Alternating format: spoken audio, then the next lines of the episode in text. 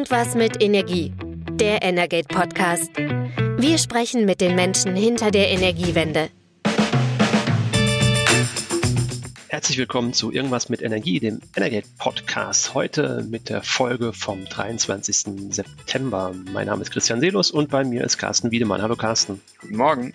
Carsten, wir gucken auf die Woche zurück und die Nachricht der Woche ist, äh, das kann man glaube ich deutlich sagen, ist Juniper wird verstaatlicht. Ähm, diese Nachricht hat uns jetzt in den zurückliegenden Tagen erreicht. Was steckt dahinter? Genau, das war ähm, letztendlich nicht mehr ganz so überraschend, weil sich das schon so in den letzten Wochen etwas abgezeichnet hat, dass dieser Schritt folgt, äh, einfach weil Unipa einen ziemlich großen weiteren Finanzbedarf hatte. Äh, also wir wissen ja, Unipa ist sozusagen für den Großteil äh, der Gasimporte aus Russland äh, verantwortlich, hat also ein Problem, weil von da kein Gas mehr kommt. Die müssen also neues Gas beschaffen für ihre Kunden. Kostet sehr viel Geld und das Geld ran denen einfach durch die Finger sozusagen. Und deswegen hat man mit diesem Schritt schon gerechnet. Einmal hat man ja im Sommer schon eingegriffen und ist da eingestiegen mit äh, einem Anteil, der, also der Staat. Und jetzt war es eben einfach zu viel.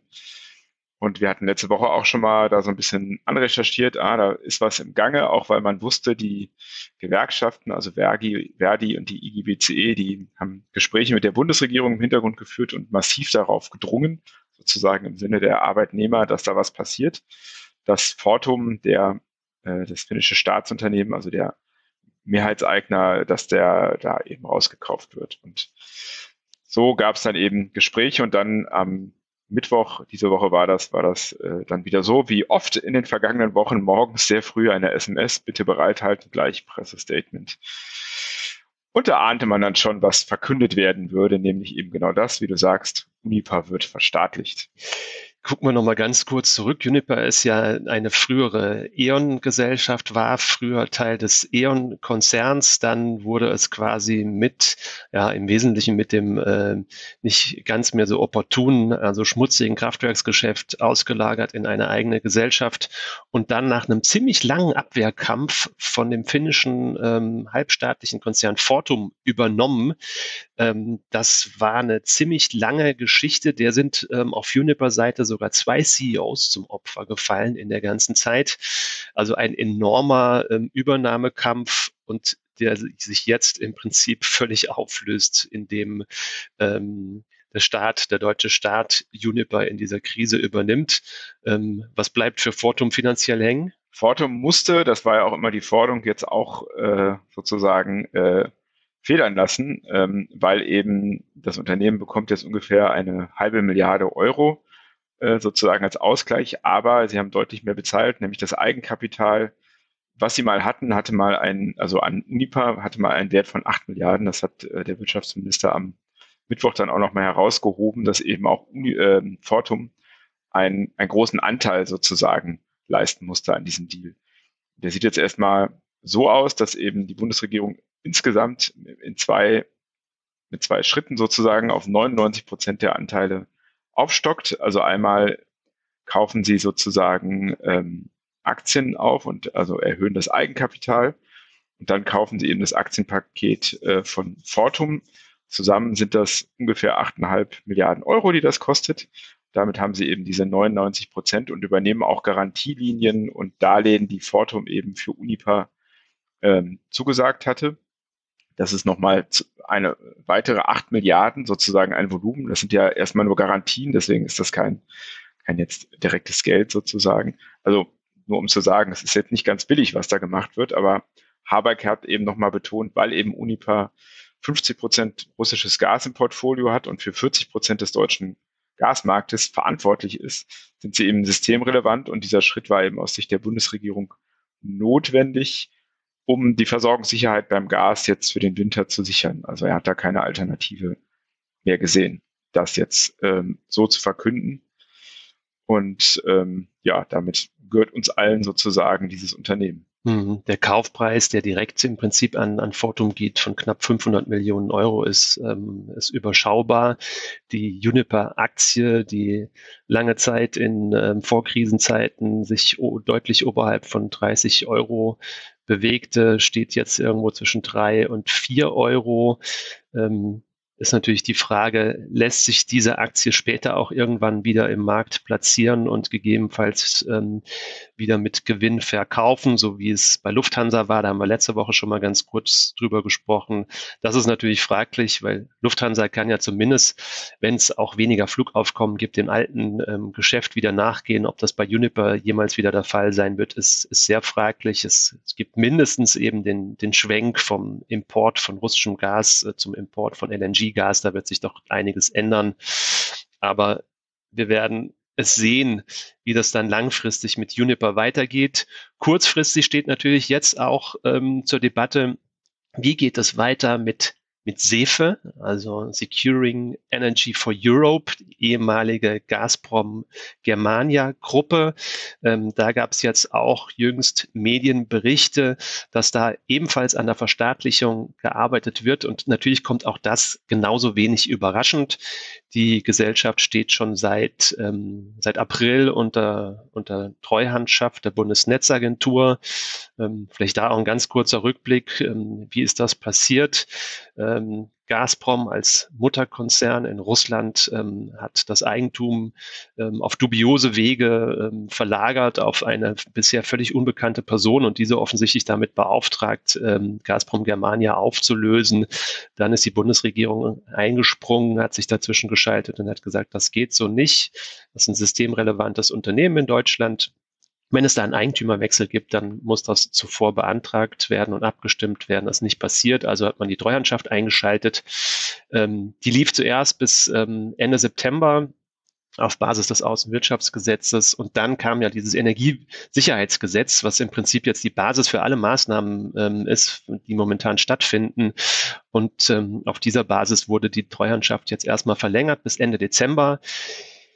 Theoretisch könnte man sie jetzt öfter verlängern. Das war auf Basis des Außenwirtschaftsgesetzes nicht der Fall. Da konnte man nur einmal eine Treuhandschaft für ein halbes Jahr übernehmen. Das Energiesicherheitsgesetz erlaubt es jetzt, diese Treuhandschaft ähm, mehrfach zu verlängern. Aber es zeichnet sich auch da ab, dass der Staat ähm, sich ähm, finanziell jetzt wirklich richtig engagieren muss und das Unternehmen übernehmen muss. Und das hätte dann zur Folge, ja, dass die beiden größten Profiteure der sogenannten Gasumlage, also der Gasbeschaffungsumlage, ähm, dann in staatlicher Hand wären. Und dann stellt sich natürlich die Frage, brauchen wir dann noch eine Gasumlage? Wie ist da momentan der Stand? Genau, das war das zweite große Thema diese Woche, die Zukunft der Gasumlage. Da saß ähm, kurz bevor die Unipa-Übernahme bekannt wurde, man das aber schon ahnte so aus, hm, vielleicht kommt die überhaupt gar nicht. Äh, wir wissen ja schon, äh, vor zwei Wochen gab es eine kleine Gesetzesänderung, die schon mal vorab geregelt hat, dass die Umlageauszahlung, also an die Unternehmen, die die bekommen, schon mal verschoben wurde auf Anfang November, einfach um Zeit zu geben. Ähm, jetzt sieht es so aus, dass ähm, Habeck ähm, klargestellt hat, die Gasumlage kommt erstmal zum 1. Oktober. Ähm, einfach, äh, weil der, äh, die Übernahme von Unipa und wir, werden dann ja weiter verfolgen, wie es bei Sefe weitergeht. Das dauert ein bisschen, bis das rechtswirksam ist. Also noch ist das kein staatliches Unternehmen, weil auch noch äh, die Hauptversammlung von Unipa zustimmen muss und auch die EU-Kommission. Das heißt, es dauert gute drei Monate, bis das sozusagen vollzogen ist. Und in dieser Zeit kann man auf dieses Instrument nicht verzichten, weil es dann nichts mehr zu übernehmen gibt. Dann ist Unipa nämlich weg. Also ja, man, die müssen, brauchen diese Einnahmen aus der Gasumlage. Ähm, Habeck hat das Wort Brücke in den Mund genommen. Und du hast es schon angesprochen, es gibt diese finanzverfassungsrechtlichen, verfassungsrechtlichen, das Wording unterscheidet sich ein bisschen Zweifel. Er sagt eben, das hat er auch bei der Pressekonferenz am Mittwoch gesagt, das muss geklärt werden, kann sozusagen ein Staatsunternehmen eine Umlage erheben ganz vereinfacht gesagt, äh, von den Bürgern. Das ist, geht ja dann im Prinzip in die eigene Tasche, wenn man so will. Ähm, das, und hat eben diese Prüfung, ähm, hält er für notwendig, die das Finanzministerium machen müsste, weil das in, in den Zuständigkeitsbereich des Finanzministeriums fällt. Das Finanzministerium hat dann direkt am Mittwoch vorschnell gesagt, naja, sie hätten das schon gemacht und da gäbe es kein Problem worauf wiederum das Wirtschaftsministerium mitgeteilt hätte, eine, ein wirkliches juristisches Gutachten würde aber nicht vorliegen und sei ihnen auch nicht bekannt. Das ist jetzt so ein bisschen offen, da streiten sich die beiden Seiten, wie das in der Koalition im Moment ja immer mal wieder vorkommt. Äh, also Stand jetzt ist nur klar, die Gasumlage kommt zum 1. Oktober. Ob sie mehr wird als eine Brücke, wenn dann ähm, zwei von drei Unternehmen, das dritte wäre VNG, die die bekommen, verstaatlicht sind, das weiß man nicht. Habeck hat eben aber auch klargestellt, wenn die Gasumlage dann irgendwann nicht mehr erhoben wird, braucht es eben trotzdem noch irgendeine Art von Instrument, um äh, sozusagen diese Sicherung oder diese Höhen Kosten, hohen Kosten für den Nachkauf von Gas auszugleichen. Also ohne irgendetwas wird er da nicht durchgehen. Und ähm, der zweite Punkt, den wir gleich dann noch kurz erläutern können, es gab ja auch noch Änderungen an der Gasumlage selber diese Woche. Du hast jetzt gerade die drei Unternehmen angesprochen. Ursprünglich waren es ja mal zwölf, die grundsätzlich Interesse an der Gasumlage angemeldet haben. Das hat für viel Furore gesorgt und Kritik. Ähm, jetzt ist sozusagen ja öffentlich, sage ich mal, der, der Kreis der Inanspruchnehmer schon auf, auf drei reduziert worden. Ähm, aber in der rechtlichen Umsetzung hat es da bisher noch gehakt, weil es ja einige Probleme gab, dass tatsächlich äh, man ähm, ja, Konzerne wie zum Beispiel österreichische OMV, die jetzt zum Halbjahr ein Rekordergebnis vorgelegt haben, aber trotzdem ähm, Bedarf an der Gasumlage angemeldet haben oder auch ähm, manch andere Konzerne, die man bisher gar nicht kannte, über deren ähm, Geschäftssituation man auch gar nicht weiß, ähm, da auf der Liste der Profiteure stand und ähm, das soll eingeschränkt werden. Genau, das ähm, wurde diese Woche ähm, noch an das ähm, welches Gesetz, also das Energiesicherungsgesetz, also an die weitere Novelle wurde das noch angehangen und das sieht jetzt so aus, dass die sogenannten Trittbrettfahrer, so hat man die genannt, eben jetzt ausgeschlossen werden sollen von der Auszahlung der Gasumlage. Und zwar hat man da jetzt Kriterien äh, eingeführt. Also diese Unternehmen müssen wirklich bedürftig sein. Also wenn man Gewinne macht, ist das äh, sicherlich keine Bedürftigkeit. Sie müssen für Deutschland eine Bedeutung für die Marktstabilität haben. Man könnte auch sagen, systemrelevant. Und es dürfen eben keine Boni oder Gewinne ausgeschüttet werden. Das ist auch noch ein Kriterium. Und damit, mit diesen Kriterien will man eben den Kreis so äh, eingrenzen, dass es dann wirklich nur die Unternehmen äh, von der Gasumlage profitieren, die sie halt auch wirklich brauchen. Und das sind jetzt für Deutschland im Wesentlichen Unipa, Sefe und ähm, VNG.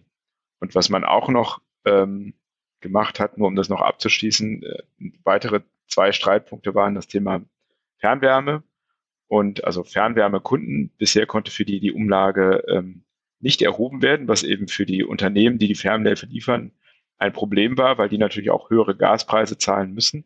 Die konnten diese Mehrkosten aber nicht an ihre Kunden weitergeben.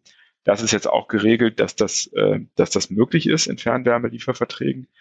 Und der zweite Punkt waren sogenannte Festpreisverträge. Also ich habe gestern zum Beispiel mit einem Freund gesprochen, der sich gefreut hätte, äh, gefreut hat, er hätte einen fünf, fünfjährigen Gasliefervertrag und er sei ja von der Umlage deswegen nicht betroffen. Da habe ich gesagt, ah, falsch.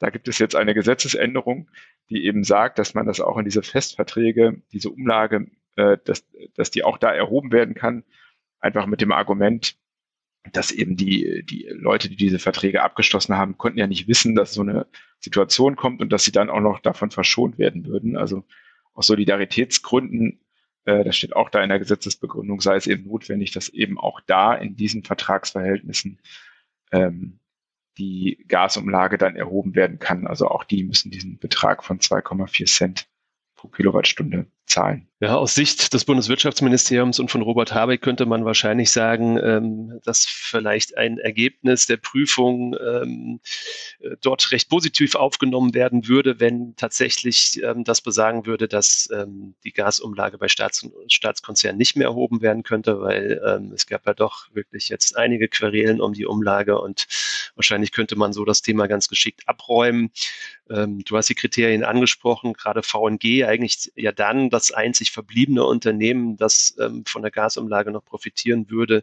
Da kann man natürlich auch kritisch hinterfragen mit einem Mutterkonzern ENBW, der auch sehr gute Zahlen zum Halbjahr vorgelegt hat, ob das da noch der richtige Profiteur ist. Und der auch ja äh, 90 Prozent äh, Land und Kommunen gehört, also auch nicht wirklich privat ist. Ja, Genau, also da stellt sich natürlich die, die Frage, wie es da weitergeht. Ähm, ich meine, das, das Ganze, die Gasumlage wurde ja erhoben nach, nach dem Energiesicherheitsgesetz Paragraph 24 und es gab vorher ja sogar ein anderes Ansinnen, hätte nämlich dazu geführt, dass die Gasimporteure die hohen Kosten direkt weitergeben an, ähm, an die Weiterverteiler, also im Wesentlichen Stadtwerke eigentlich, ähm, dann werden diese hohen Kosten direkt bei den Stadtwerken aufgeschlagen. Ähm, das wurde ja auch deutlich von der Energiewirtschaft kritisiert und abgelehnt. Daher kam es dann überhaupt zur Gasumlage, aber auch noch nicht das ideale Konstrukt. Ähm, wir werden sehen, wie es da weitergeht. Das wird auf jeden Fall weiterhin gestritten, auch da. Ähm, und es wird auch weiterhin noch gestritten um das Thema Laufzeitverlängerung. In den Nachrichten momentan gar nicht mehr so, so publik gar nicht mehr so dominant. Ähm, aber ähm, wir hatten ja in den letzten Folgen schon darüber gesprochen, ähm, dass zwei von drei verbliebenen deutschen Kernkraftwerken jetzt irgendwie in einer Art Einsatzreserve bleiben sollen ob das möglich ist, wie das laufen soll. Auch da gibt es noch viele Fragezeichen dahinter. Kann es wirklich so sein, dass die beiden Kraftwerke Ende des Jahres abgeschaltet werden und dann vielleicht doch im Januar oder im Februar oder vielleicht sogar noch im März für ein paar Wochen nochmal hochgefahren werden? Da gibt es also auch aus technischer Sicht ähm, gewisse Zweifel, dass das, dass das machbar ist. Ähm, aber es ist ja tatsächlich jetzt offen, ob es überhaupt dazu kommt, weil auch da im Prinzip wieder, also der Bundesfinanzminister Lindner ist der FDP-Chef und ähm, der Bundeswirtschaftsminister Habeck ist der Grünen-Chef und gerade zwischen den beiden Parteien knirscht es ordentlich. Ähm, die FDP ähm, fordert eine Laufzeitverlängerung, eine echte Laufzeitverlängerung für alle, für alle drei Kernkraftwerke, ähm, was das Bundeswirtschaftsministerium und der Minister Habeck ablehnt. Also da ähm, ist auch noch einige Musik drin. Genau, zumal dann auch diese Woche noch ähm, plötzlich äh, äh, Berichte auftauchten, dass es an ISA 2 äh, Probleme gibt, also mit Leckagen. Das ist ja der Reaktor in Bayern, äh, wo sowieso kurz nach Bekanntgabe dieser Idee von Robert Habeck, die in so eine Art äh, Notreserve zu schicken, äh, Streit drum gab, weil der Betreiber äh, dann darauf hingewiesen hätte, dass dieser Betrieb, also wir fahren runter und fahren dann irgendwann wieder hoch, dass das gar nicht so gehen würde technisch. Jetzt ist eben klar, das hat man uns auch nochmal bestätigt, dass da der in jedem Fall dieser Reaktor, bevor er sozusagen möglicherweise länger laufen kann, also über 22 hinaus, nochmal runtergefahren werden muss für einen, einen Kurzstillstand, um dann sozusagen routinemäßige Prüfungen zu machen, aber auch um an bestimmten Ventilen ähm, äh, Leckagen zu beheben. Also das hat uns eine Sprecherin ähm, behoben und dass die diese Leckagen auftreten, wurde da auch gesagt, das sei eben ganz normal eben im Betrieb und auch nicht wirklich sicherheitsrelevant, aber auf jeden Fall muss er vorher nochmal runtergefahren werden und dann wieder hochgefahren zu werden. Das ist interessanterweise auch das Konzept, was Habeck ja sowieso verfolgt hat. Also wir fahren einmal runter und fahren dann wieder hoch, aber und dann bleibt es eben so lange am Netz, bis äh, die Brennstäbe aufgebraucht sind. Ähm, aber du hast es schon gesagt, dadurch, dass die FDP nochmal mit ihrem Präsidiumsbeschluss vom Montag ganz klar gesagt hat, dass sie dieses Konzept die Befristung nur bis Frühjahr 23 nicht mitträgt und auch nicht nur für zwei, sondern sie will eben alle drei eigentlich bis 24 laufen lassen und will auch, da steht da auch drin, die Forschung an, an einer zukünftigen Generation von Kernreaktoren vorantreiben. Also da sind noch Welten dazwischen. Wir haben auch noch keine Änderung des Atomgesetzes, die bräuchte man sowieso. Der müsste dann auch die FDP als Koalitionspartner zustimmen. Also ich sehe da im Moment jetzt noch keinen großen Einigungswillen und ja, ist bald der September vorbei, so langsam müsste da allerdings schon was passieren. Wann ist die Landtagswahl in Niedersachsen? Äh, die ist Anfang Oktober. Ja, vielleicht kommt die Entscheidung dann danach, ist ja nicht mehr weit. Auch da werden wir weiter drauf gucken. Ähm, ja, und dann haben wir, letzte Woche haben wir angekündigt, wir wollen eigentlich mal drauf gucken, was bedeuten diese ganzen Maßnahmen jetzt eigentlich für den, für die Klimapolitik und den Klimaschutz. Das passt heute am 23.09. an dem Tag, an dem wir aufzeichnen, natürlich auch ganz hervorragend, weil äh, genau für heute hat Fridays for Future zum globalen Klimastreik aufgerufen. Und gerade hier in Deutschland ähm, ist, ist der Anlass natürlich auch ähm, die Energiekrise und die, und die ganzen Maßnahmen, die jetzt darauf ähm, gefolgt sind. Weil wenn wir uns die angucken, wir sehen milliardenschwere Investitionen in fossile Energien. Das ist eigentlich etwas, was man nicht mehr wollte, aber Ähm, wir sehen natürlich die Planungen und Investitionen, auch Staatsinvestitionen in diese LNG-Terminals, die jetzt an der deutschen Küste gebaut werden sollen. Wir haben in Deutschland eine neue Fracking-Debatte. Also fördern wir doch auch wieder selbst ähm, in ähm, nennenswerten Umfang Erdgas, was nur über diese Fracking-Methode in Deutschland machbar wäre. Und wir reden natürlich auch über die Rückkehr der Kohlekraftwerke, die beabsichtigt ist, aber sich ja durchaus ähm, ähm, schwierig darstellt momentan. Und ähm, ja, wir haben gesagt, wir wollen mal gucken, wie sieht es eigentlich ähm, für, den, für den Klimaschutz aus? Was, was sind die Folgen? Wie sieht es eigentlich aus? Und ich würde eigentlich ganz gerne mal damit anfangen, nicht in den offensichtlichen Bereich des, des Stromsektors zu gucken, sondern gucken wir vielleicht mal einfach in die anderen Bereiche. Ähm, nämlich so ein bisschen auf die Problemkinder bisher beim Klimaschutz, weil wenn wir auf die jährlichen, die Entwicklung der jährlichen Sektorziele geguckt haben, gerade für die Bereiche Verkehr und Gebäude, ähm, das waren immer die großen Sorgenkinder, weil da die Ziele nicht erreicht wurden. Und ähm, wenn wir jetzt auf, den, ähm, auf die aktuelle Lage gucken, wir haben ja auch ähm, enorm hohe Spritpreise. Ähm, wir hatten das 9-Euro-Ticket, das auch im, im Zuge der Entlastungsmaßnahmen von der Regierung beschlossen worden ist. Und ähm, ja, da, da sehen wir tatsächlich, ähm, dass da einiges passiert ist, was ähm, jetzt in den vergangenen Monaten die Benzin- und Dieselgetriebene ja, Individualmobilität auch ein Stück weit ähm, zurückgedrängt hat. Ähm, konkrete Erhebungen liegen uns Stand, Stand heute jetzt leider noch nicht vor, aber es gibt zumindest im Mobilitätsbereich ja tatsächlich momentan eine gewisse Tendenz, dass es dort vielleicht sogar zu weniger CO2-Ausstoß kommen könnte was auch tatsächlich dringend notwendig ist, weil der Verkehrssektor ist eben tatsächlich nicht nur ein Sorgenkind, sondern eigentlich ein Schmuddelkind beim Thema Klimaschutz.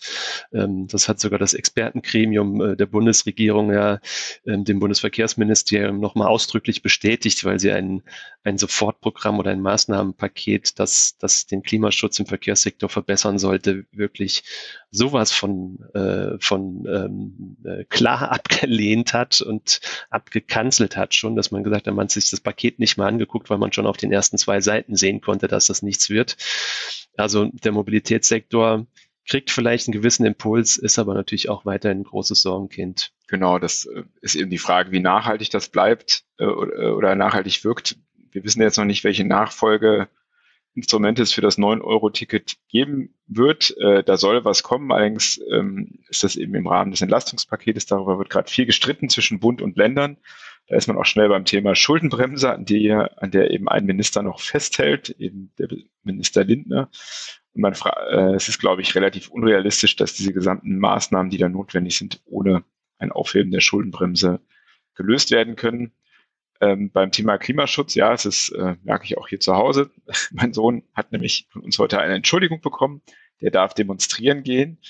Äh, die Schule unterstützt das auch insofern, dass, dass man schon so einen vorgefertigten Bogen bekommt, wo man dann aus, ausfüllen kann, mein Sohn darf zu Fridays for Future und die, es gibt dann zwar eine Fehlstunde, aber da steht dann explizit drauf, dass die im Rahmen einer Demonstration von Fridays for Future ähm, an, äh, sich angesammelt haben. Also das ist, ist sozusagen ja äh, ein gewolltes Engagement der Schüler. Und die, diese Gruppierung fordert jetzt auch ähm, ein Sondervermögen von 100 Milliarden Euro. Also diese Zahl kommt dem einen oder anderen vielleicht bekannt vor. Das soll es ja auch für die Bundeswehr geben. Und dieses Sondervermögen will sie eben als sofort Klimaschutzmaßnahme in den Ausbau der Energie, erneuerbaren Energien stecken. Das ist ja auch sicherlich natürlich eine einleuchtende Maßnahme, denn wie, wie absurd die Situation gerade ist, das hat ähm, Wirtschaftsminister Habeck gestern auch im Bundestag auf den Punkt gebracht. Er hat eben betont, die Politikergeneration jetzt, die werden eigentlich daran gemessen, was sie für den Klimawandel tun und ob sie es schaffen, da das Steuer rumzuwerfen. Und hat er eben gesagt, eigentlich ist natürlich eine Maßnahme wie die Kohlekraftwerke wie ans Netz bringen, passt überhaupt nicht dazu. Aber wir wissen eben, vor welchem Hintergrund das geschieht. Und das ist sozusagen eben etwas, ja, absurd. Hm.